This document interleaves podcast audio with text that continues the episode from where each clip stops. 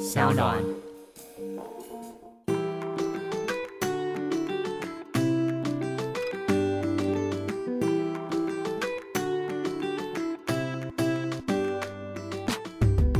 来到艾比爱公威。有一句话说呢，千里之行始于足下。我自己是非常喜欢户外运动。那前阵子啊，跟朋友一群人，我们走了桃园一带的张之细路。这次呢，真的很开心，有荣幸可以邀请到相关的呃专业人士来跟我们分享。因为张之细路也是我第一次听，也第一次去走。但我后来发现，它其实是一个非常迷人的步道。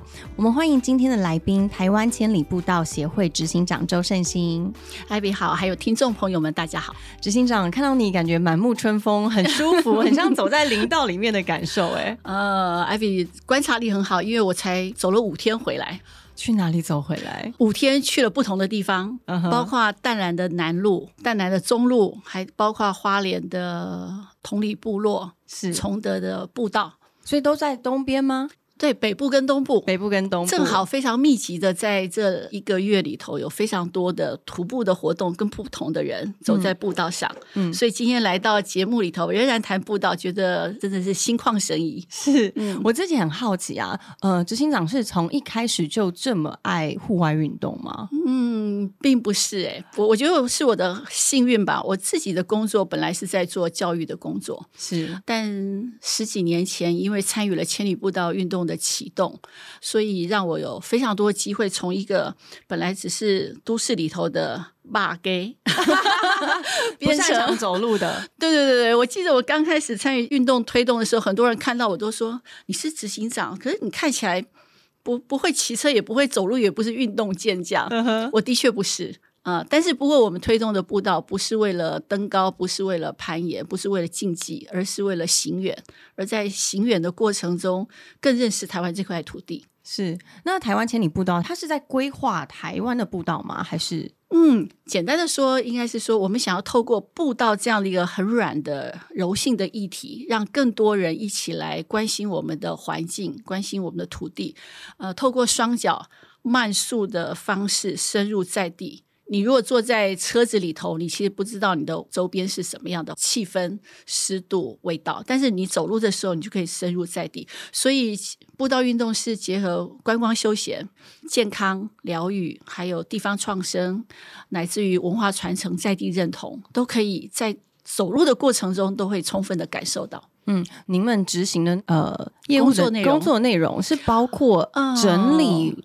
台湾步道的路线，或者是开创，有有机会开创吗？应该这样说最早的阶段，当然就是要串联环岛的走路跟骑单车路线。嗯，所以二零零六年我们成立的头五年，我们都在做这件事，找各地的朋友，因为我们再怎么样熟，天天走路也不知道各地最漂亮的路在哪里，所以就找各地的人一起来合作，把路线串起来，串联起来以后，我们就要把这个路线活化。所以会带很多人去走这些地方，然后认识那些努力的这些呃在地的朋友。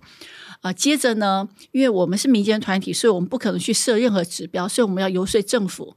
所以，哎，我们能不能把这些长距离步道串联起来，然后政府来设置指标，会有入口的官网，然后也会呃结合在地的一些辅导的工作，甚至做国际的呃行销推广。那同时呢，也要经费的挹注，政府。地方单位才可以做这些事，嗯，所以从路线的串联到路线的活化，再到它的行销推广，然后透过步道让更多人认识台湾，而且守护台湾，这就是我们的工作。哇，那所以等于是前前后后，它包括这个步道的维护，然后活化跟持续的去推广，都是呃，我们都会呃投入心力来做的事情。那刚刚您有说。国际推广，那是现在台湾最知名的道路会是哪一条？应该这样说，现在台湾有三条长距离步道，一个就是位在北北基宜的淡蓝百年山径，嗯，淡蓝国家步道，对。然后另外就是呃桃竹苗中跨四县市的张之细路，是。呃，南部的话则是由从台江国家公园一直到玉山的山海军绿道，嗯，那淡蓝百年山径。呃，现在的中央主管单位是交通部观光局，那张之西路是客委会。那刚刚讲到的山海郡绿道，从台江海平面零 K 一直到三九五二的玉山山顶，这个是呃林务局他们来主责的长距离步道。嗯，所以你问我说哪一条最知名？现在最多人？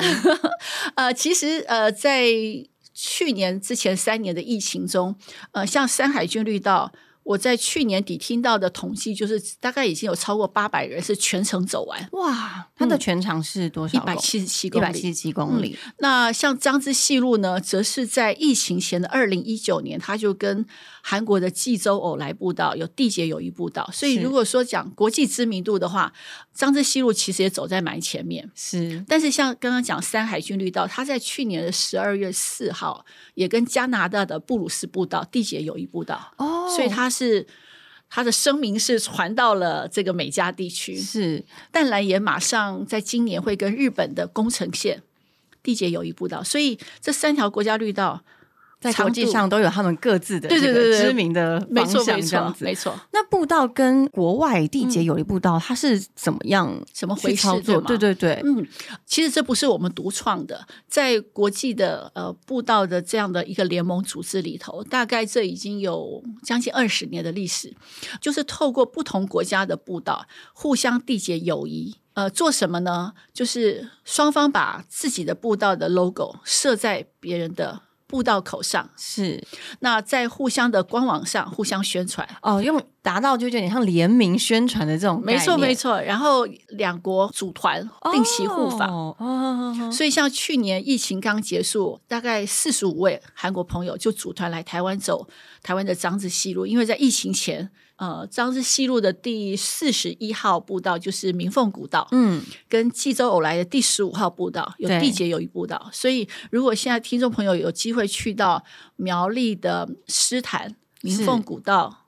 口就会看到台湾跟韩国这两条步道的指标牌设在那里。是我本人就是有看过，你有看到 吗？有，我有看到，因为我有呃，我在走张之西路的时候有走到那一段，然后我看到上面的指标写说韩国济州岛缔结呃姐妹步道的时候，我真的好好奇，我想说，是那边也有跟我们一样长得很相似的步道吗？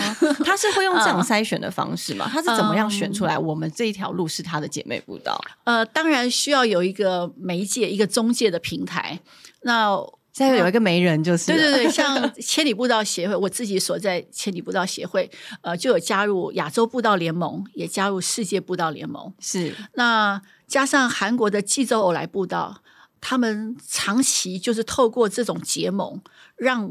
更多国际人士去到韩国去走他们步道，因为他们的理事长也来亲自走过，我们带他走这样的西路，嗯，然后他就觉得像明凤古道，呃，它会有一些在地的人文历史，然后步道口又是在那个义民庙那里，对。对吧？然后呃，其实他又可以登高，也可以望远，嗯，所以他觉得。它有它的共通性，跟他们的步道有共通性，但又不是那么像，是，所以他就说，其实就像兄弟姐妹一样，就是有相似性，也有不同的地方，正好可以互补，是，真的很有趣。他最喜欢的就是在呃斯坦的老街上有一家干妈店，嗯，他那个干妈店卖很多童年的，像这种糖果吗？还是玩具？还有香水。呃，那个叫什么？花露水，明星花露水，很便宜啊，一罐几十块。然后它里店里头还有一个古老的算盘，嗯，这对韩国人来说都很新鲜，他们的有一些共鸣这样子。对，然后他们在那里推他们的步道，也是跟传统的市场结合，因为他希望大家可以更深入当地的文化，所以他觉得这种很有生活感的步道路线。呃，就是他们很重视的一些价值。嗯嗯，对，我觉得很有趣的是，我们刚刚一直在讲到张之细路啊，那当然听众可能有一点点不太了解。那一样，我们还是在请执行长帮我们说明一下什么是张之细路。好啊，这个名称就很有文学的味道，对，很有想象空间。是张之细路，从呃，它地理环境来说，它现在是从桃园的龙潭，嗯，我的家乡。真的吗？对我住龙潭，所以那个时候朋友邀请我走张之西路，然后他们说第一站是龙潭的时候，我说这么帅，好啊，这样子。那你走过了龙潭那里的没有？但后来我们决定是在苗栗出发。哦，下次你可以从零 K 开始走。我后来想想，其实说不定我从小就是在走那些步道，对不对？没错，因为张之西路它本来就是当地人，呃，过去一两百年、两三百年，他们在这个地区生活的一个路径，不管是为了经济的原因，或者为了看。砍伐或者取取章制脑，嗯，或者种茶叶啊物资的这，或者通婚、贸易、上学等等，就是过去的人在这里生活的路径。所以，二零一六年的时候，客委会呃就想要呃找出一条沿着目前台山县省道是基本上是平行的这样的一个山径，是专供。走路跟骑单车，就是所谓的绿色交通、绿色运具，是我们用鲜明的移动方式，用双脚来行进。所以，二零一六年，呃，启动这样一个构想，这条路线的名称叫做张之细路，是樟树的樟，樟树的樟，之就是知乎也者之，细路就是客语的塞路。你是客家人吗？我不是客家人，但是我们同一行的朋友很多人是客家人，然后他们念的非常的标准。C 路 C 路就是客语的小路，小路。那如果我们要用国际的名称，就叫做 Ragnus C 路 Trail。Ragnus 呢更有意思，它是来自于塞夏族跟泰雅族原住民与称呼樟树的声音融在一起，所以它是一个新创的字哦。所以它其实不一定讲这个字他们会听得懂。哎，对。会觉得你发音不标准，字 发音不标准的。呃，泰雅族跟赛夏族听了都会讲，嗯，这个是樟树，但是你发音不标准。哦，了 解。因为融合两个原住民族语的这个 Ragnus，日本有奥之西路，呃，就是美丽的小径。那我们称它樟之西路，就过去在这个地方，因为樟树的这个产业，嗯，写下了很多的。辛酸血泪是，嗯，包括资源的争夺啊，列强来这边取樟脑可以作为一个火药的安定剂，做赛璐璐片等等这些经济价值。那我们现在重新利用这样的现行空间来建立人跟土地以及族群之间的这样的一个共荣共好。嗯，它总长是总长是多少？主线加副线是三百八十公里，真的很长。但是因为副线的难度很高，那目前副线也还没有完全设置指标，因为它比较原始。那现在大部分人走的就是从桃园龙潭到台中东市主线的两百二十公里。嗯，两百二十公里里面，它会包含什么样子的地形呢？哦，好。这个问题很好，它不会全部都是三进，嗯，因为大家通常会很害怕，想说两百二十，难道我就要一直攀登，一直攀登吗？其实不是，因为台湾其实不大，然后当时又是我们客庄呃原客或者大家居住的环境，所以它有这个，当然会有古道，比如说马街博士当时传教到斯坦的这个。经过的水在下，它就自然山径，也会有刚刚讲我们讲到明凤古道设指标，这个它已经是政府有列管的呃阶梯的步道。对，好，所以有步道有古道。大家知道古道是什么吗？应该说古道可能它至少有五十年、六十年以上的历史。是，但是有些古道它因为政府重新去修理修缮它，它已经变成很现代的路径，也不一定。了解。但是它因为它有。将近百年的历史，所以它是古道，只是它穿了新衣服。但是它是呃，现在人不会拿来使用的道路，对不对？也会，现在有些古道就会活化再利用。应该这样说，比较原始的，我们会叫它自然山景。嗯，但是自然山景不一定是古道，因为有些山友可能到山上就是去砍草砍辟出一条路，它很自然很原始。但是你套叠过去百年的地图。其实没有那条路，嗯哼哼，那它就不是古道，可是它很原始。是，那有些古道已经有一两百年历史，就譬如说马街走过的，但是因为现在修呃维修的很好，所以你走起来就会觉得是一个健康的徒步路线。是，嗯嗯，所以是不是古道看它的历史年纪这样子？对，跟它历史年纪，对，也可以套叠古地图来看。嗯，那所以刚刚讲有古道，有山径。有些古道现在已经变成车路，变成产业道路，或者农路，或者水郡，或者历史街区。当然，也有一些变成台山线，是这些都都是张之细路的一部分。所以，张之细路真的，如果是步道，只能人走而脚踏车都不能的。大概目前有二十二条山径，然后这二十二条都配有一个集章点。对，该脏的地方。对，说到这个集章点呢，我觉得张之细路让我觉得，呃，真正感受到大家在如此爱护跟如此的推动步道的这个行为，就是他们做了一个很可爱的一个小小小的护照。是，那这个护照呢，你是可以在集章点里面就可以免费索取的，质感很好，纸质也很好，设计也非常的精美。嗯，说实在，我在看到这本护照的时候，我就觉得我好骄傲，我是台湾人，真的好。对我看到这本护照上面的设计是用三片呃樟树的叶子，有波浪的叶子，里面呢有好多个可以盖章的地方。嗯，那它这个盖章的点是怎么设计的呢？嗯，好。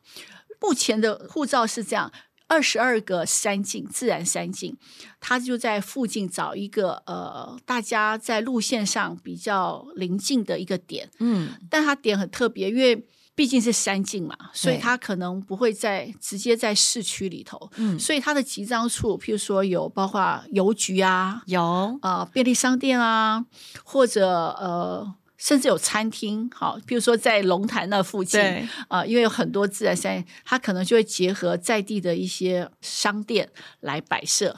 呃，另外还有包括像社区发展协会，我记得之前还有在警察局，应该说派出所啦，嗯。不过最近这个集章处因为被并到另外一个管区去，所以那个派出所现在是。已经闲置，所以那个集章处就换了另外一个地方。是因为那那这么说，可能是我集章的那个派出所。会不会也是在苗栗到那那一段？因为我有在那边盖章过，而且在那边发生很有趣的事情。我们当天是第一天走路，从一早六七点就开始出发，走到大概中午下午的时候，可能沿途我们的伙伴可能没有算好，对，沿途是没有任何餐厅跟 吃饭的地方，所以我们肚子好饿。然后更重要的是，我们的水已经不足了，因为我们原本以为。可能沿途会有一些小商店可以喝水，所以我们就是想说啊，那就是继续照着我们想要集章的地点，然后到一间派出所。对，我们第一个问的是，请问可以给我们盖章吗？然后第二个有要水，对，第二个问的才是，请问可以让我们装水吗？嗯嗯，因为那个派出所里面有他们自己的饮水机。嗯，然后就大家这样都非常的开心，然后警察都非常友善。对，而且他们。都很习以为常，说哦，盖章那边呢，好像真的很多人来走，我们就觉得哇，这真的是一个很很活络的一条道路。然后后来呢，我们就说，就是大家休息完啊，还在派出所前面的那个木躺椅就躺在那边睡一下，醒来以后，警察就问我们说：“那你们不是都没吃饭吗？肚子饿不饿？”我们就说：“真是保姆，警察，真的保姆。”嗯，我们就说，因为我们沿路真的找不到一些餐厅，而且我们已经错过的。呃，中午用餐的时间，然后那警察先生非常热心，他就直接把手机掏出来，他就打了一通电话，他说：“哎。”我忘记他叫什么名字，可能说什么张先生啊，你今天有没有开店啊？我这边有十五个年轻人，可不可以到你的店里面吃饭啊？哦，但是其实所有的餐厅都是已经没有营业的，对。然后一样，可能也是因为警察先生的人情的压力，可能就大家因为他是一个小村落嘛，对，所以大家感情都很好。对，立刻警察先生挂了电话，他就说：“他说没问题，你们就照哪哪一条路前面走，然后左边有一家牛肉面店。”就让我们过去那边吃饭，所以我们走到那边的时候，那间店真的是没有在营业，然后呢，那个张先生说：“其实我已经休这一整周，我都打算休息。那我可不可以把我冰箱里面的水饺煮出来给你们吃就好？” 哇，你们遇到贵人，对。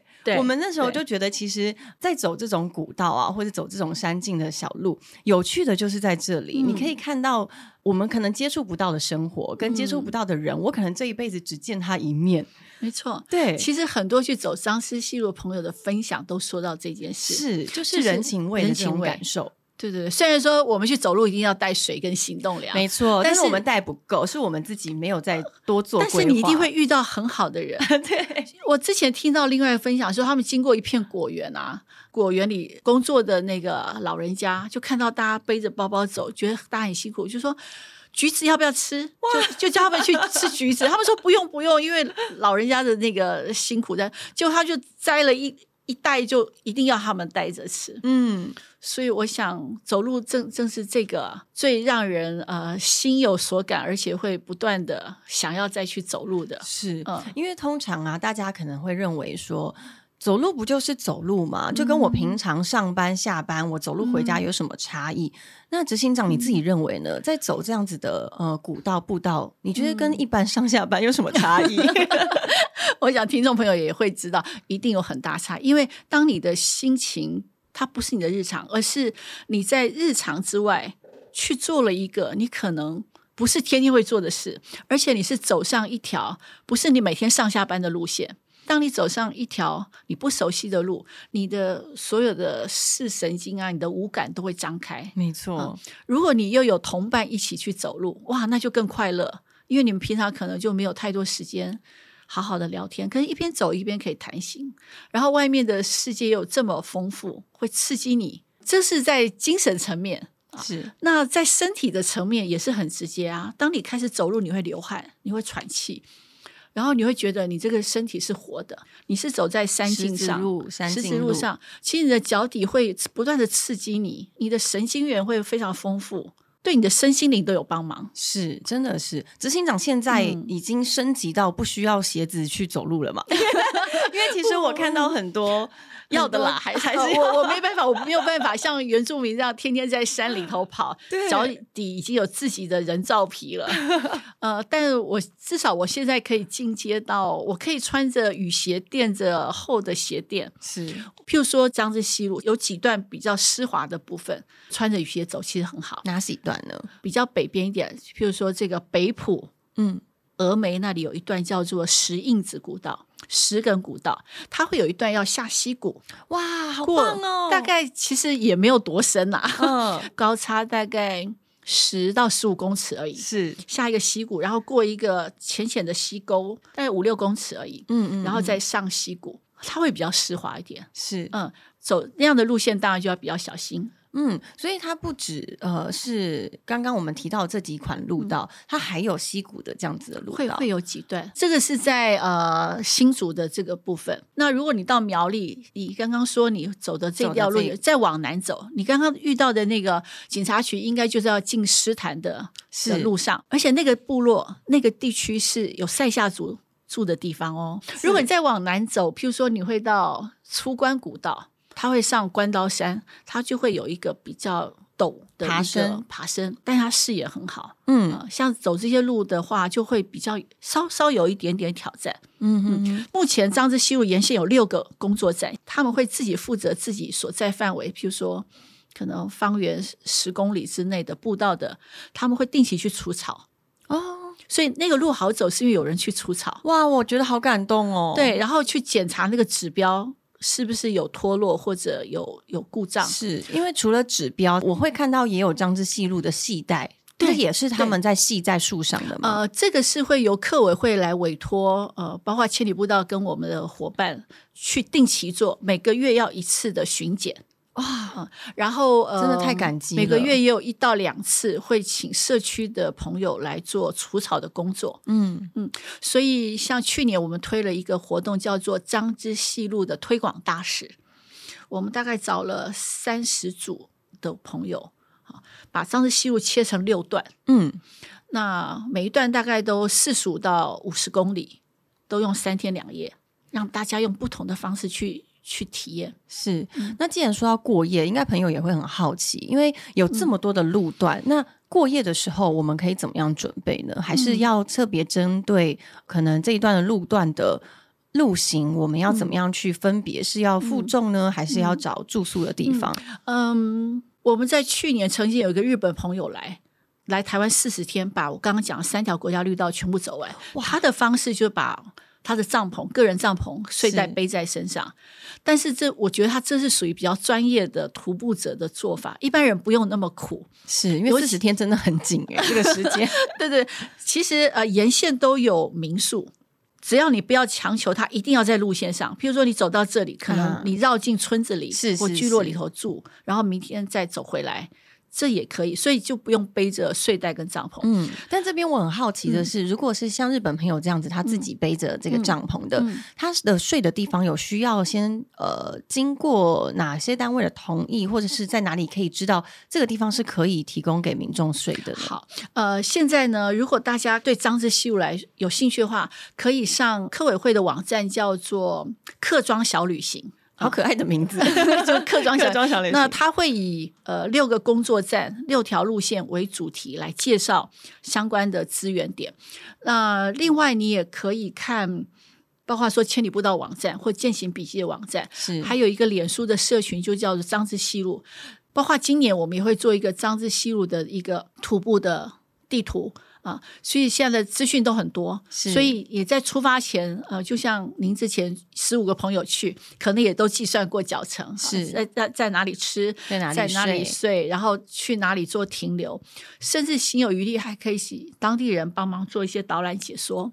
嗯，这方面我觉得我也有感受到的是，我们呃在张之西路走的这两天一夜，我们第一天的晚上，我们只有一个晚上嘛，我们一个晚上是住在呃营区，我们跟露营地租了一个营区，然后大家、我们是背帐篷，然后搭帐篷，然后隔天再到别的地方去，在经过，因为我们你们自己背帐篷啊、我们自己背帐哇，背帐篷好厉害！嗯，但是轻量的帐篷，然后非常的呃粮食也都是干粮，是非常简便的。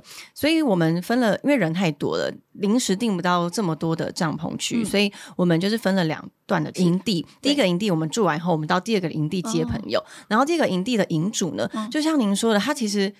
他其实就像在帮我们导览，因为 我们本来要前行到下一个地方，但是营主非常热情，他就说我们家有好多，我养了好多蜂蜜蜜蜂，我养很多蜜 蜂，然后蜜蜂箱啊还都拿给我拿出来给我们看，然后让我们吃他采的花蜜，是这些真的都不是在我们在购买的行程里 面，对对对，所以我们就觉得其实这样的体验是很特殊的，嗯嗯嗯，其实为什么要串联长距离步道在台湾？正是因为其实我们知道台湾真的在地有很多的保障，有很多人在地方做做各种的努力。是呃，那些东西如果有更多人去体验啊、一起来分享，那大家就会觉得，其实这个社会其实是很美好的，就不会只是呃怀抱着这种酸民的意识。其实呃，当你知道有那么多人在努力而愿意跟你分享的时候，你会更珍惜这些。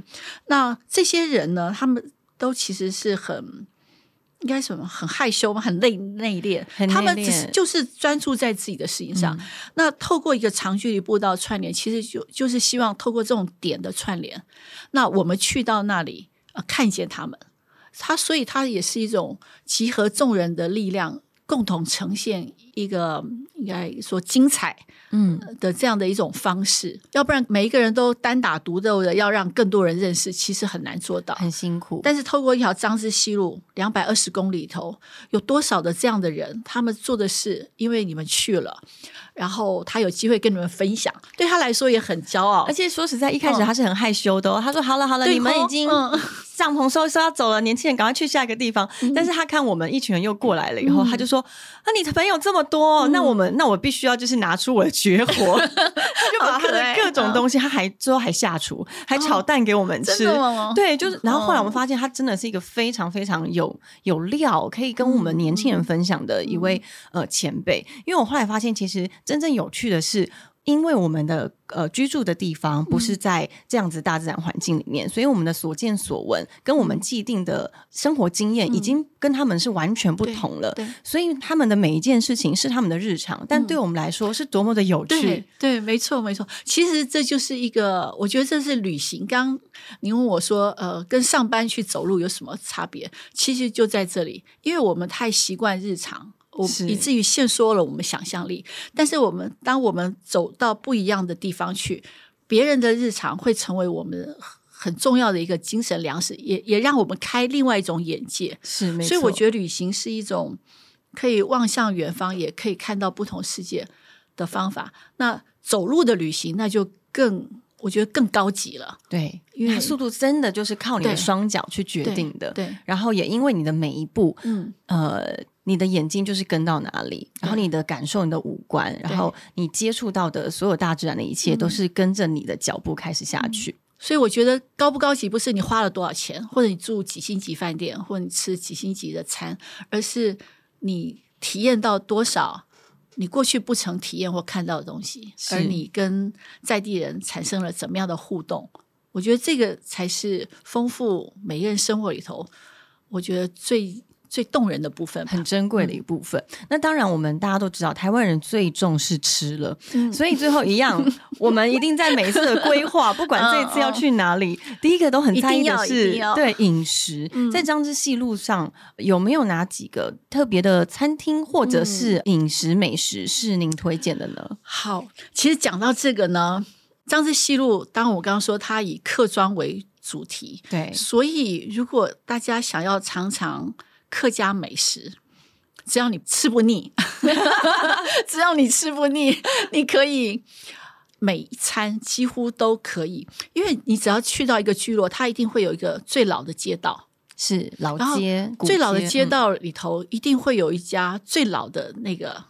饮食店，它可能不叫餐厅，它就叫饮食店。嗯，什么清香饮食店啊，什么日新饮食店，像你刚刚讲的诗坛，它老街上不只有饮食店，还有卖这个仙草吗？仙草，还有客家客家菜包，有那种糯米很好吃。菜，他们好像说那叫菜板，是不是？对菜板，对菜板就是我们说的那种糯米的那对，种糯米的菜包。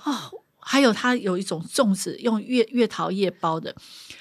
呃，因为我们另外一项重要工作就是手作步道，透过手作步道邀请社会大众或在地的人一起来把那条步道修好，用在地的材料，用过去的鲜明的因应这个环境的功法，把步道修起来。刚刚讲马杰博士去传教的时候，从头屋要进到石坛。呃，他走的那条水在下，水在下在客客家话就是瀑布下面，所以他就在山里头。我们为了要把那条路修复，因为它太久没人走了，所以我们艰辛吧？我们就去修步道，就像过去先民自己要走路是要修步道。嗯，那我们每次去步道都要吃东西嘛，对不对？嗯就算在荒山野岭也要吃东西，是所以我们就会从诗坛老街买最好吃的这个菜包啊、粽子啊，然后仙草啊，就当行动粮，就在步道口。然后大家中午呃休息的时候洗洗手，回来就吃。菜包当行动粮是最棒的，又方便又可以边它的配套是这样，一定会有一个粽子，再加两个那个菜包，菜包，然后然后那个菜包里头的那个萝卜干、萝卜丝，是我现在讲的都快要流流口水。我现在也是。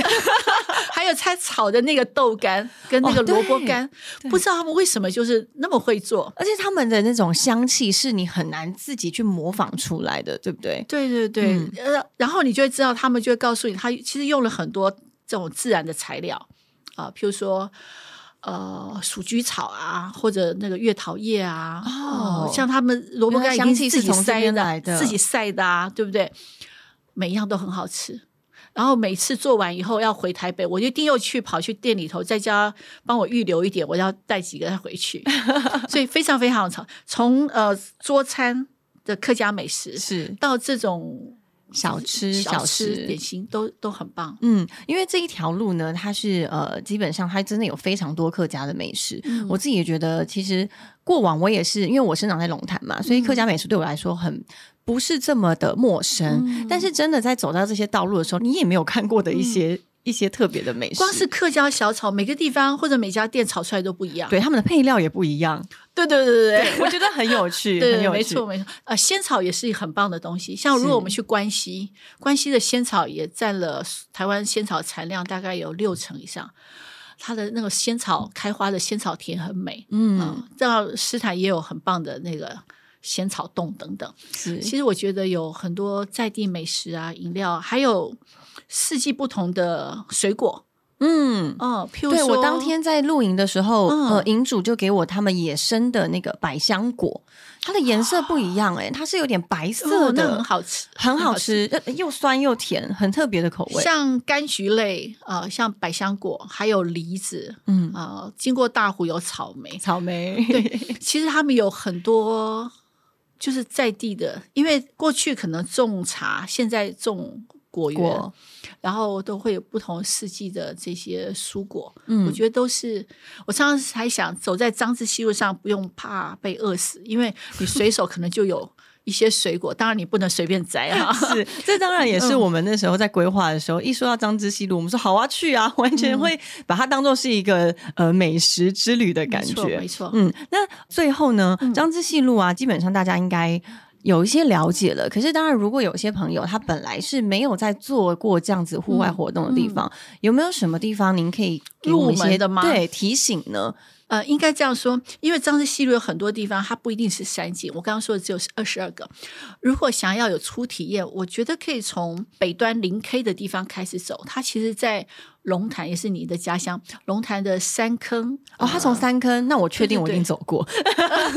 三坑，然后到哪里呢？呃，他会到石门水库，不是会有大草原吗？是，然后会下到叫小出坑古道，是，嗯，其实零 K 到五 K 的这一段，这边蛮好走的，非常好走，对，大草原也非常漂亮，对，然后。那种徒步的感觉很像在韩国济州岛徒步的感觉，因为你会经过一些乡野，然后车不多嘛，然后又会经过一些古迹、一些景点，然后上厕所也不是问题，随时想要撤也也不是困难，你可以叫机人车。譬如说你走小出坑古道，如果你想要更有挑战性，小出坑古道之后会经过石寮，然后翻过山以后就会到新竹的关西，嗯，这个大概将近二十公里。大概一天有办法结束吗？可以，可以。像有旅行社就专门出团走张氏西路全程哦，十四天哦，所以其实十四天可以走得完，从零 K 走到最后一公里，全部都自己脚走路。哇，这是一个非常棒的体验。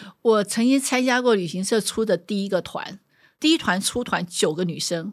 我们就说那是女力团，是。大概就是四十到六十岁不等，也有三十几岁，嗯，然后走十四天，那我陪他们走第一天，嗯，就是从呃零 K 对。开始走，走到新竹的关系一天，当然会有一点有感，对，因为它毕竟有将近的时候，嗯，然后会有一些爬山，但是你想想看，你一天可以从龙潭走到关西耶，对。平常都是要靠车子的，对，现在靠自己的双脚，有更踏实的感觉，非常踏实。而且沿途，嗯，有朋友一起走，其实路途并不远。早上八点出发，从龙潭街上，前天晚上住宿嘛，从龙潭街上开车出来。然后从零 K 开始走到晚上去到关西的住宿点，大概就是四点五点就可以休息了。嗯，感觉是一个真的可以让大家呃完全抛下自己平常日常的一些琐碎的一些烦恼的事情。